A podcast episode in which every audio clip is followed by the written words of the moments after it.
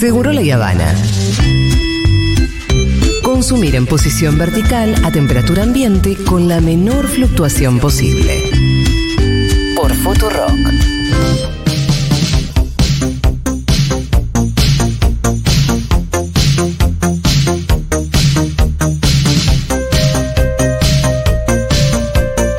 Hola Fauni, ¿cómo estás? Hola Juli, hola Pitu. Hola, ¿cómo andamos? ¿Cuánto te está moviendo el mundial?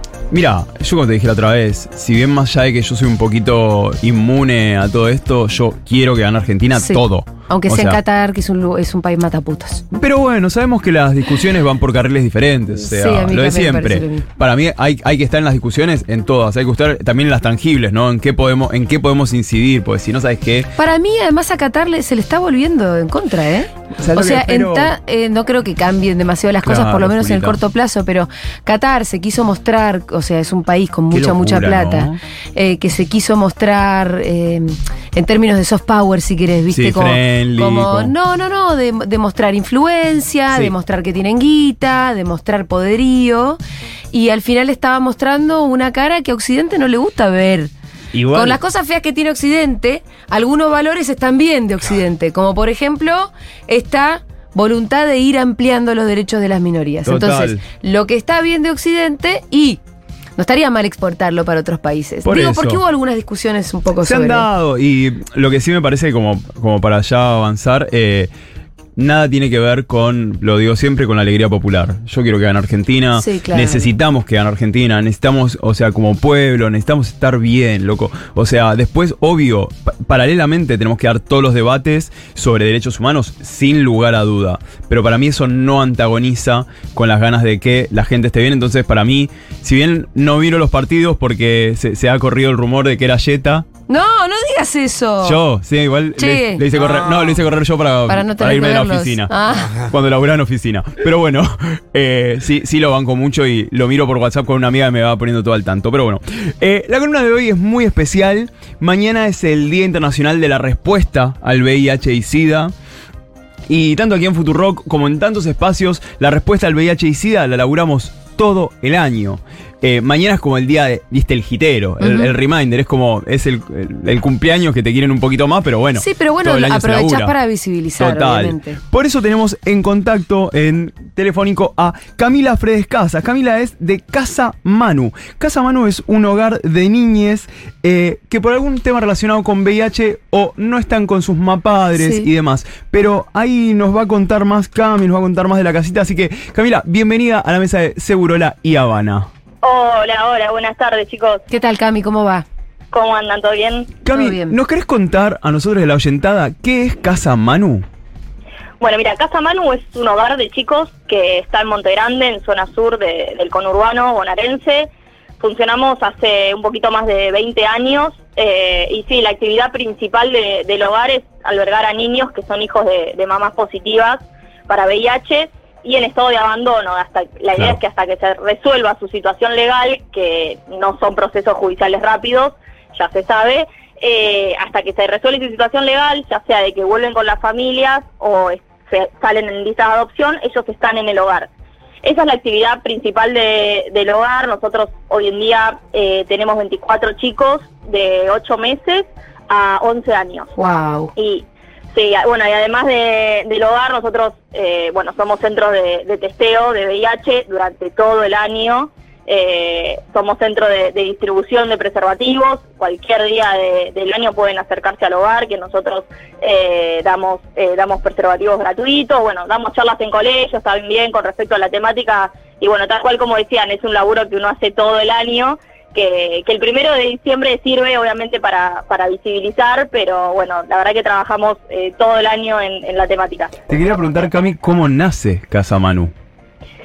Casa Manu nace en porque Silvia, la directora, en los años 90 eh, adoptó a un nene que, bueno, tenía SIDA, en ese momento era, Claro. era SIDA. Avanzado, Eh, él- ella con su familia lo, lo adopta, el pronóstico de vida obviamente que no es como ahora, eh, eran de muy pocos meses, eh, Manu vivió ocho años eh, increíbles, eh, en el 98 fallece, y bueno, por motivo de, de eso y después de obviamente un par de, de años de, de duelo, Silvia en el 2001, en plena crisis del país, eh, decide, eh, nada, crear un hogar que, que pueda albergar a chicos en la situación como, como las de Manu. Claro. Así que en el 2001 se crea la asociación civil y en el 2002 eh, ya, ya se da, da forma al hogar y bueno, hace, hace 20 años que, que estamos y ya pasaron más de 160 chicos por la institución. Qué personaje Silvia, ¿eh?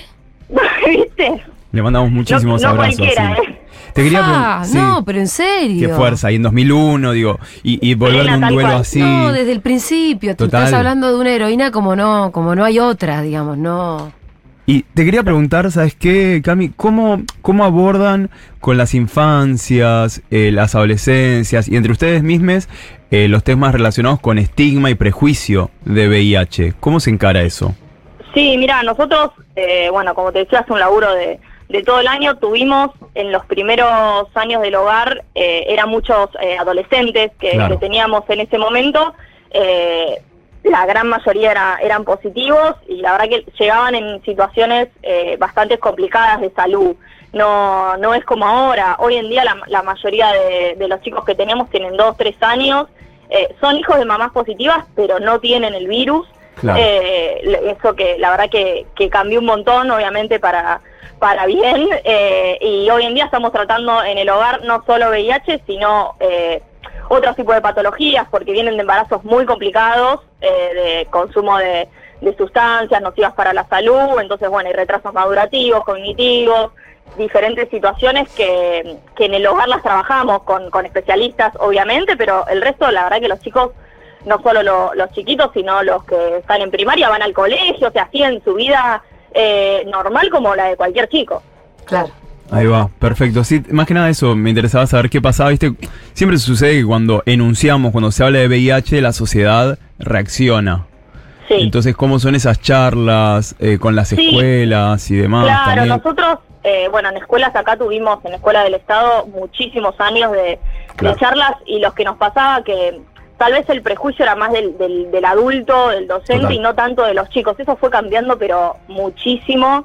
Eh, las últimas charlas que, que hemos dado en adolescentes, la verdad que te sorprenden eh, para bien. Eh, hoy en día eh, lo que saben o, o lo que se interesan en, en aprender y, en saber y la verdad que uno le pueda pueda acceder a, a ellos a darle ese tipo de información viste porque a veces capaz que, que recaen en algunas páginas o algo que, que la información no no está actualizada o es errónea y, y la verdad que, que ellos puedan tener hoy en día acceso a, a, a la información que, que tienen que tener o al, a sí mismo al hacerse el testeo de VIH eh, eso, Mirá. conocer el- el- su estado con respecto al virus, eh, la verdad que para nosotros es lo principal.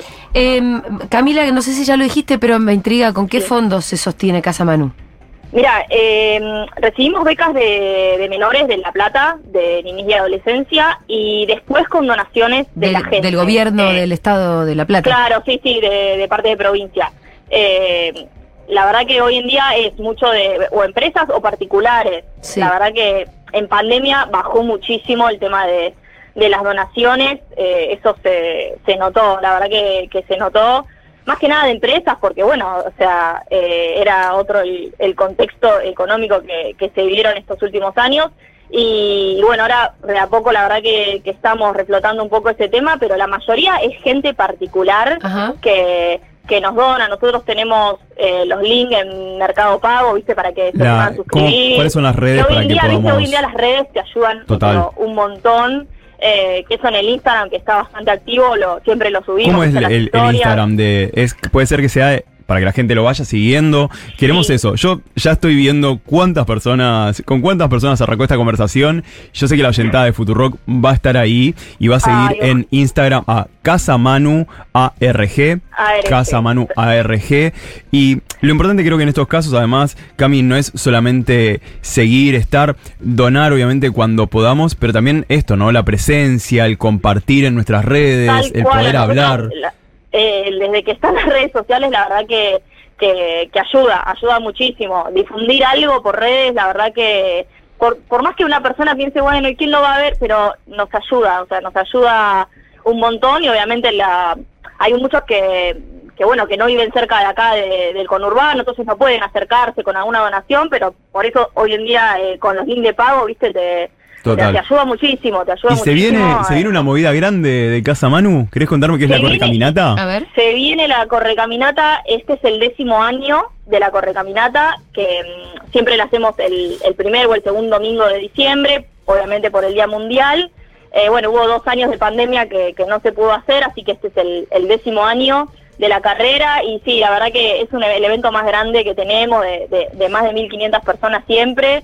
Y, y bueno, obviamente es para es el evento que hacemos para dar respuesta a- al virus, va a haber testeos ese día eh, eh, para que tengan el resultado ¿viste? en 15 minutos, hay diferentes actividades, es para toda la familia porque realmente vienen desde corredores y viene gente con su familia, con el bebé, con el cochecito, o sea, la verdad que es un evento súper lindo. Y te quería preguntar, yo sé que vos hace muchos años que estás en Casa Manu, que, que sos familia de la, de la Sí. casita, eh, como imagino que, soy- que al final del día somos todos un poco, eh, Sí. pero te quería preguntar que nos compartas qué es lo más importante que te ha dejado a vos Casa Manu a través de estos años, para compartirle también a, a la oyentada.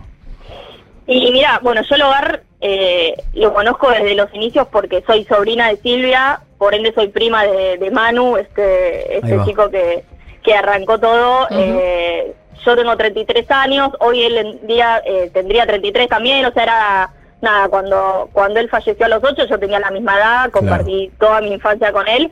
Eh, así que por empezar, eh, ya me, me nace desde ahí el, el vínculo. Obvio que después, bueno, cuando, cuando se crea el hogar y todo, yo en este momento la, la mayoría de edad para empezar en el hogar era a los 21 años. Yo arranqué a los 21 y con el voluntariado y bueno, y a poco me, me fui incorporando a, a diferentes áreas. Hoy en día estoy todo el día en el hogar, coordino diferentes actividades, ya sea la feria, el testeo, bueno, diferentes eh, cosas que tenemos. Y sí, el, el, yo estudié, la verdad que yo estudié otras cosas, pero nunca pude eh, salir de, del hogar, siempre lo, elegí eh, trabajar a- acá pese a todo eh, y lo sigo eligiendo. Y la verdad que me ha dado muchísimas satisfacciones y más que nada eh, yo que, que compartí mis, mis primeros años con, con Manu y hoy en día ver que ya más de 160 chicos eh, como él pasaron por el hogar y, la verdad que le, eh, humildemente pero creo que le hemos mejorado la calidad de vida a todos. Te iba a preguntar que, cómo nada, estaban los- regalo. Te quería preguntar cómo estaban los chicos y chicas que viven ahora ahí.